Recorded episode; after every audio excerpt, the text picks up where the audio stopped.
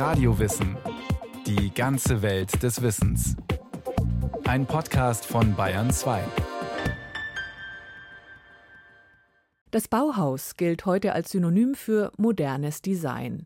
Dabei stand die Schule von Anfang an unter massivem politischen und wirtschaftlichen Druck und änderte gleich mehrmals ihre eigenen Ziele.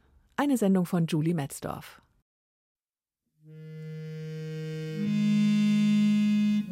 Weimar, Anfang des 20. Jahrhunderts.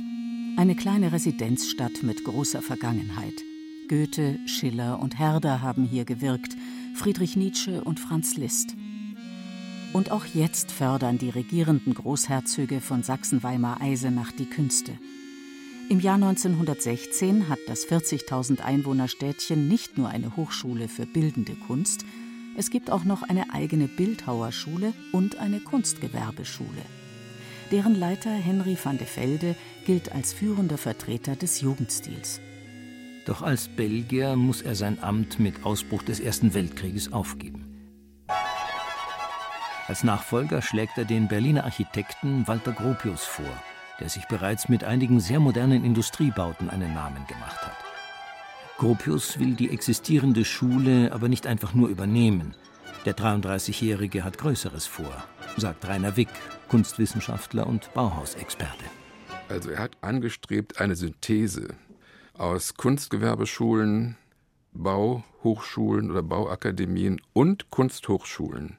Das heißt also, die drei bis dahin ja separat agierenden Ausbildungssysteme versuchte er zu einer neuen Einheit zusammenzuführen.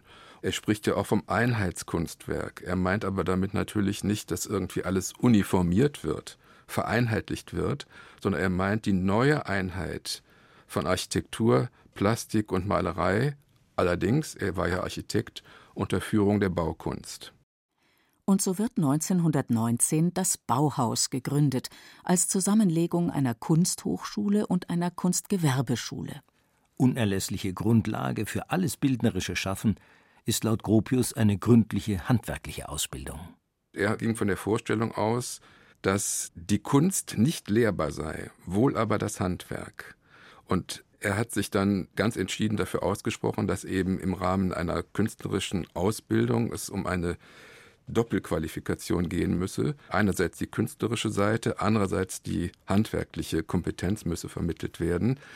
Und das ist dann am Bauhaus ja tatsächlich auch realisiert worden, in dem Sinne, dass es Werkstätten gab, in denen eine formale oder formalisierte handwerkliche Ausbildung stattfand, die auch in Weimar dann mit der Gesellenprüfung abschloss und gleichzeitig mit dem Bauhausdiplom und parallel dazu eben die sogenannte Formlehre stattfand.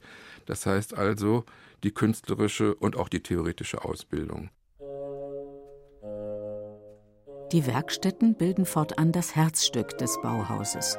Es gibt Werkstätten für Metall, Glas, Wandmalerei und Bühne.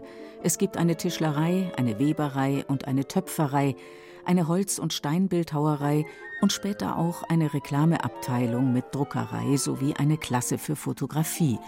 Nur eine Architekturabteilung, die gibt es erst einmal nicht. Solch eine Rückbesinnung auf das Handwerk im Zeitalter maschineller Produktion hatte auch schon die Arts and Crafts Bewegung eines John Ruskin und William Morris in England gefordert. In Deutschland vertritt der Deutsche Werkbund ähnliche Ideen. Stilistisch aber sucht Gropius nach etwas völlig Neuem. Was natürlich ihm überhaupt nicht geschmeckt hat, das war auch im Bereich der Architektenausbildung die Dominanz des Historischen, des Historismus. Das heißt also, dass zum Beispiel Bauten oder eben auch Gebrauchsgegenstände mit historischen Formen in Erscheinung traten, mit äh, historischen Ornamenten übersponnen wurden, um es mal so zu formulieren. Das heißt also, die Gebrauchsform, die dann sozusagen nochmal ästhetisch, wie man das damals nannte, veredelt werden sollte, das hielt er alles für obsolet, also nicht mehr zeitgemäß. Und die Kritik, die sich am Historismus bei ihm manifestierte, übertrug sich dann natürlich auch auf die Ausbildungsinstitute, die in diesem Sinne eben gearbeitet haben. Sprich also die Kunstgewerbeschulen, wo das historische Ornament nach wie vor eine große Rolle spielte, die Bauakademien, wo die klassischen Säulenordnungen eine herausragende Rolle spielte oder sonstige historische Bauformen. Alles das versuchte er zu überwinden. Und setzte dabei ganz auf das Innovationspotenzial der bildenden Kunst. Gropius holte eine ganze Reihe junger Künstler als Lehrer an seine Schule, die heute zu den bekanntesten Vertretern der Moderne zählen. Paul Klee, Lionel Feininger, Josef Albers, Oskar Schlemmer oder auch Wassili Kandinsky. Die bildenden Künstler, die er berief, waren ja alle zur damaligen Zeit noch relativ wenig bekannt. Das waren ja Avantgarde-Künstler. Und was diese Avantgarde-Künstler anbelangte, setzte er eben auf deren Fähigkeit, neue Gedanken einzubringen, sich von traditionellen Formvorstellungen zu lösen. Das heißt also, tradierte Denkschablonen zu überwinden, wie sie ja auch im Handwerk weitgehend noch bestimmend waren. Als einer der ersten kommt der Schweizer Johannes Itten ans Bauhaus. Itten ist nicht nur Maler, sondern auch ausgebildeter Volksschullehrer und Reformpädagoge, der den Menschen als Einheit von Körper, Seele und Geist sieht. Er führt einen sogenannten Vorkurs ein, ein Probesemester, in dem die persönliche Eignung der Studierenden getestet, handwerkliche und gestalterische Grundlagen und der Umgang mit dem Werkmaterial vermittelt werden. Und zwar auf ungewöhnliche Art. Itten beginnt seine Stunden mit Atem- und Gymnastikübungen, die frei und locker machen sollen. Es folgen rhythmische Formübungen. Itten zählt im Takt vor, die Schüler sollen im gleichen Rhythmus bestimmte Formen aufs Papier bringen. Materialien wie Seide, Pelz, gehäkeltes oder Leder werden auf ihre Stofflichkeit hin untersucht und gezeichnet. Es gibt Übungen in Hell-Dunkel-Kontrasten, Farbtheorie und Analysen berühmter Werke der Kunstgeschichte, die sowohl intellektuell als auch emotional wahrgenommen werden sollen. Itten geht es im Vorkurs weniger um Wissensvermittlung als vielmehr um Sinnesentwicklung, Steigerung der Denkfähigkeit und des seelischen Erlebens. Ich will die Fähigkeit entwickeln, die Wesenheit zu fühlen und die Gefühle, diese flammigen ätherischen Formen, zuerst zu verflüssigen, dann zu verfestigen in sichtbaren sinnlichen Formen. Mit der Berufung eines solch unkonventionellen Lehrers macht Gropius klar, das Bauhaus ist eine Reformkunstschule, die mit dem stupiden Abzeichnen nach Gipsmodellen, wie es an den althergebrachten Akademien üblich war, nichts zu tun hat. Doch Itten ist nicht nur Reformpädagoge, er ist auch Anhänger der sogenannten Mastasnan-Lehre. Durch Fasten, vegetarische Kost, Atem- und Meditationsübungen wollen die Anhänger dem Licht zum Sieg über die Finsternis verhelfen und selbst zu innerer Ruhe gelangen. Bekleidet mit einer Art Mönchskutte und mit kahlrasiertem Kopf, trägt Itten seinen Glauben offen nach außen und schafft es sogar, dass die Bauhauskantine nach Mastasnan-Vorschriften kocht. Einige seiner Schüler schließen sich dem Kult ebenfalls an. Gropius wird das alles offenbar irgendwann zu viel. Nach drei Jahren kommt es zum Streit und Johannes Itten verlässt die Schule. Anfang 1923 vollzieht Gropius einen Kurswechsel am Bauhaus. Beeinflusst vom russischen Konstruktivismus und von der niederländischen Destail-Gruppe und angesichts einer sich rasant entwickelnden Industrietechnik fordert er nun nicht mehr die Einheit von Kunst und Handwerk, sondern propagiert Kunst und Technik als neue Einheit und sucht vermehrt Kontakte zur Industrie.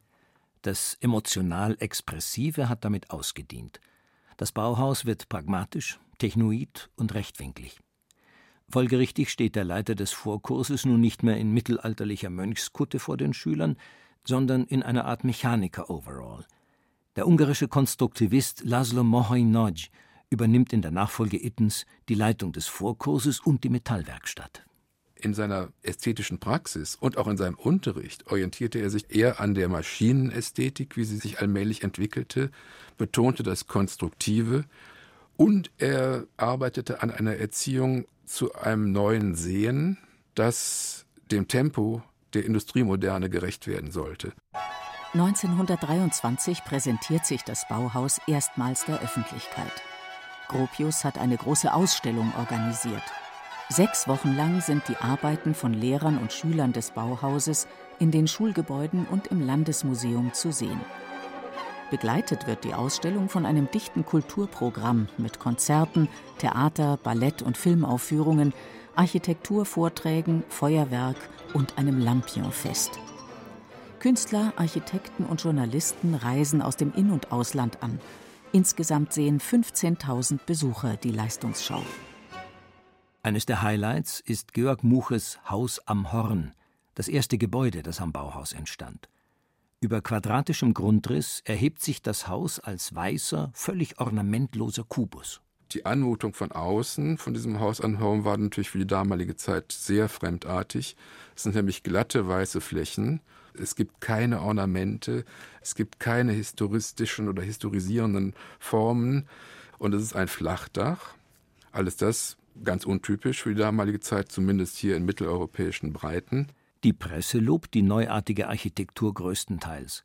Das konservative Publikum aber verspottet den Bau als Toilettenhäuschen. Ein weiterer Höhepunkt der Schau ist das Direktorenzimmer von Walter Gropius. Alle Möbel des Raums sind einem rigiden Koordinatensystem aus rechten Winkeln untergeordnet. Den Teppich ziert ein Muster aus farbigen Quadraten, der Sessel ist würfelförmig, Wandbehang, Briefablage, Schreibtisch, Deckenlampe. Die komplette Einrichtung ist aus Quadern gebildet. Drei Tage am Bauhaus und man kann auf Lebenszeit kein Quadrat mehr sehen, bemerkt ein Kunstkritiker. Tatsächlich herrscht in dieser Phase des Bauhauses eine regelrechte Ideologie des rechten Winkels vor.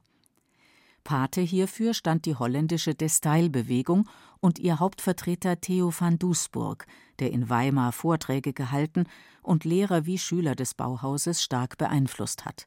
Hinzu kommt der Einfluss Wassili Kandinskis, der bei den Schülern größten Respekt genießt. Kandinsky ist ein ausgeprägter Theoretiker. Das Hauptgewicht seines Unterrichts liegt auf der abstrakten Formenlehre. Rainer Wick, Kunstwissenschaftler und Bauhausexperte. Man suchte nach einer Elementarisierung der gestalterischen Praxis. Und man fragte sich, was sind denn die Grundelemente? Kandinsky hat ja dieses berühmt gewordene Buch geschrieben, von Punkt und Linie zur Fläche. Das heißt, er untersucht in seinem Unterricht die bildnerischen Mittel und sagt, das Elementarste ist der Punkt. Und aus dem Punkt lässt sich die Linie ableiten und von der Linie lässt sich die Fläche ableiten. Daraus ergeben sich weiter die geometrischen Grundformen Kreis, Quadrat und Dreieck, denn aus diesen lassen sich alle anderen Formen herleiten. Analog dazu formulieren die Bauhauslehrer drei Grundfarben, die sie einer bestimmten Form zuordnen und die Form wiederum einem Charakter. Quadrat. Ruhe, Tod, Schwarz, Dunkel, Rot. Dreieck. Heftigkeit, Leben, Weiß, Hell, gelb. Kreis, Gleichmaß, unendlich, ruhig, immer blau. Dank der Ausstellung ist nun auch die Industrie auf das Bauhaus und sein neues Design aufmerksam geworden.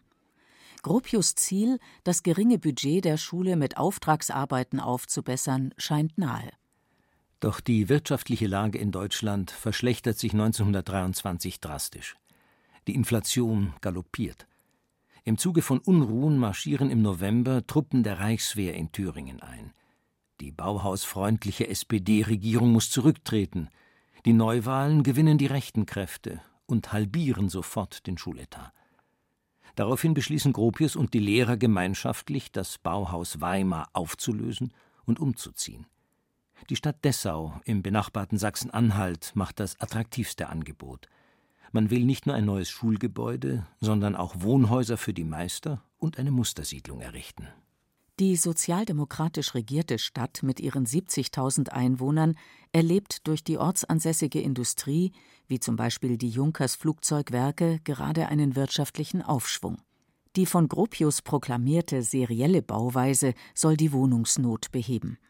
Das neue Zauberwort heißt funktional.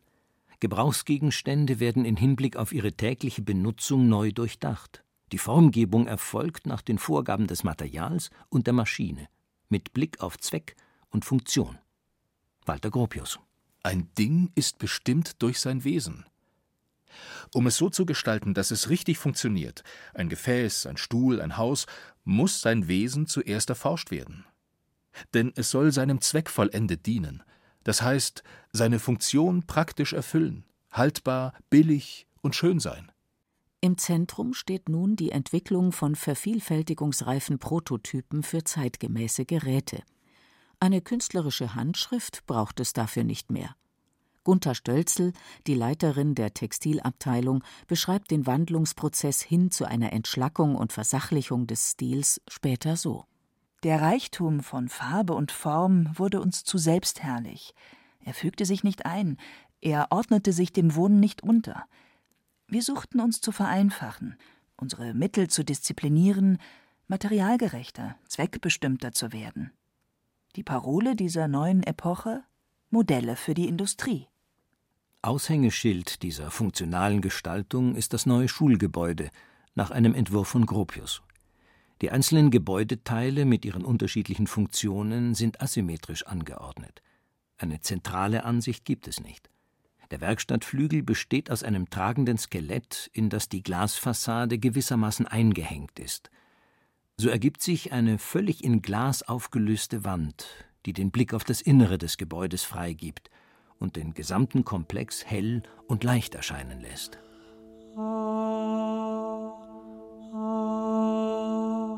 In Dessau wird das Bauhaus zu der Experimentierstätte, für die es heute steht, zu einem geradezu unternehmerisch organisierten Laboratorium für Produktdesign. Hier entstehen auch die meisten Objekte, die heute als Bauhausklassiker gelten, beispielsweise die Tischleuchte von Wilhelm Wagenfeld mit ihrem halbkreisförmigen Schirm aus Milchglas. Oder auch der von Marcel Breuer entworfene Stahlclubsessel B3, der später den Beinamen Vassili erhielt. Inspiriert durch seinen Fahrradlenker reduzierte Breuer den Sessel auf ein tragendes Gerüst aus Stahlrohr. Das Material war biegbar, leicht und sehr stabil luftig durchbrochen, sozusagen in den Raum gezeichnet. Sie hindern weder die Bewegung noch den Blick durch den Raum. Aus einem bis dato massiven und voluminösen Sessel machte er so ein leichtes, elegantes Möbelstück.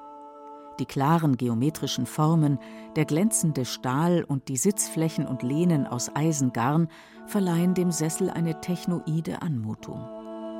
Breuer ist sich anfangs keinesfalls sicher, wie der Stuhl aufgenommen werden würde. Ich dachte, dass dieses Stück unter meinen sämtlichen Arbeiten mir am meisten Kritik einbringen würde. Er ist in seiner äußeren Erscheinung sowie im Materialausdruck am extremsten. Es ist am wenigsten künstlerisch, am meisten logisch, am wenigsten wohnlich, am meisten maschinenähnlich. Erst jetzt, 1927, wird auch eine Ausbildung für Architekten angeboten. Dazu holt Gropius den Schweizer Architekten Hannes Meyer ans Haus. Meyers Ziel ist ein rationales, auf Fakten, Funktionen und Materialität basiertes Bauen mit sozialem Anspruch. Volksbedarf statt Luxusbedarf heißt nun die Devise. 1928 tritt Gropius von seinem Posten als Direktor zurück. Vermutlich haben ihn die ständigen Auseinandersetzungen mit den politischen Gegnern aufgerieben. Außerdem hat sein privates Architekturbüro Probleme beim Bau einer Mustersiedlung. Als neuen Direktor empfiehlt er Hannes Meyer. Meyer lehnt das bisherige Bauhaus schon bald offen als Ästhetentum ab. Zu den bevorzugten Materialien gehören nun Sperrholz und Aluminium. Es entstehen Schreib- und Nachttischleuchten mit drehbaren Schirmen. Möbelstücke werden nicht mehr massiv, sondern aus zerlegbaren Latten konstruiert. Tische, Stühle und sogar Schränke können zusammengeklappt oder gefaltet werden. Das entspricht Meyers Ideal einer einfachen, leichten Ausstattung für den mobilen, modernen Menschen. Das Foto eines von ihm gestalteten Zimmers zeigt einen äußerst spartanisch eingerichteten Raum mit nichts weiter als zwei Klappstühlen, einem Klappbett und einem Grammophon. Gemütlichkeit und Repräsentation sind keine Leitmotive des Wohnungsbaus. Das erste hängt am Menschenherzen und nicht an der Zimmerwand. Das zweite prägt die Haltung des Gastgebers und nicht sein Perserteppich. Meyer hat Erfolg. Immer mehr Firmen suchen die Zusammenarbeit mit dem Bauhaus und die Einnahmen steigen. Bis im Oktober 1929 die Weltwirtschaft zusammenbricht und sich das politische Klima entscheidend verändert. Mit seinen kollektivistischen Ideen stand Meyer von Anfang an im Verdacht, Kommunist zu sein. Als er nun streikenden Bergarbeitern über die internationale Arbeiterhilfe privat Geld spendet, kommt es zur Kündigung durch den Dessauer Stadtrat.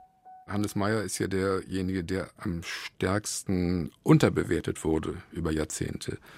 Er galt ja sogar als der Totengräber des Bauhauses, das Bauhaus stand ja von Anfang an unter der besonderen Beobachtung der rechten Kräfte. Und Gropius Devise war es gewesen, das Bauhaus möglichst aus tagespolitischen Auseinandersetzungen herauszuhalten, um es nicht zu gefährden. Und unter Hannes Meyer fährt das Bauhaus dann einen deutlich linken Kurs. Und das führt ja auch dann 1930 zur fristlosen Entlassung von Hannes Meyer. Nach Meyers Abgang wird Mies van der Rohe Direktor. Wie Gropius und Meyer ist auch er Architekt und hat mit seinem Barcelona-Pavillon auf der Weltausstellung 1929 international für Furore gesorgt. Das Soziale ist ihm völlig fremd. Van der Rohe pflegt einen Ästhetizismus im Luxusbereich. Trotz seines explizit unpolitischen Kurses reißen die Verleumdungen von rechts nicht ab. 1931 übernimmt die NSDAP das Sagen und löst das Bauhaus wenig später auf. Einige Monate lang betreibt van der Rohe die Schule noch als private Institution in Berlin weiter, dann ist Schluss. Und die Mythenbildung beginnt. Viele Bauhauskünstler gehen ins Exil, verbreiten die Ideen des Bauhauses in aller Welt und legen das Fundament für den legendären, vielleicht etwas übertrieben idealisierten Ruf der Schule. Rainer Wick es gab ja zur damaligen Zeit viele andere Kunsthochschulen oder Kunstgewerbeschulen, die ähnlich progressiv gearbeitet haben und die sozusagen durch die Maschen gefallen sind. Ich denke nur mal an die Kunsthochschule in Halle, Burg-Giebichenstein oder an die Frankfurter Kunstschule. Das waren Schulen, an denen diese Reformideen auch praktiziert wurden.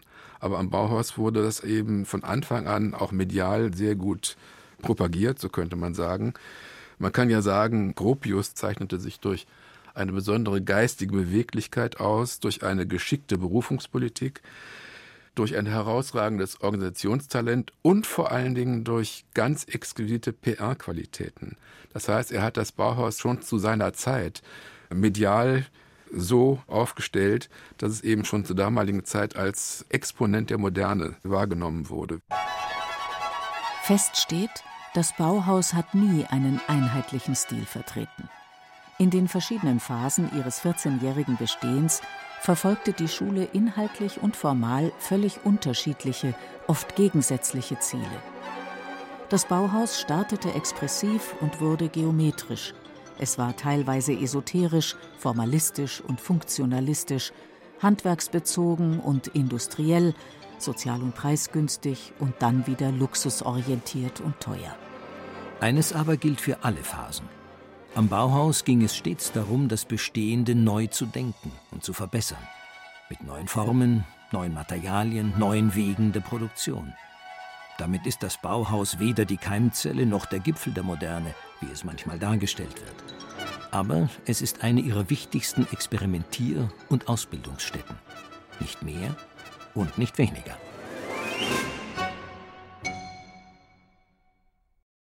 Sie hörten eine neue Episode des Radio Wissen Podcasts. Julie Metzdorf berichtete über das Bauhaus, die berühmteste Schule der Welt. Regie Martin Trauner. Technik Ursula Kirstein. Es sprachen Beate Himmelstoß, Axel Wostri, Christian Baumann und Hemmer Michel. Redaktion Andrea Breu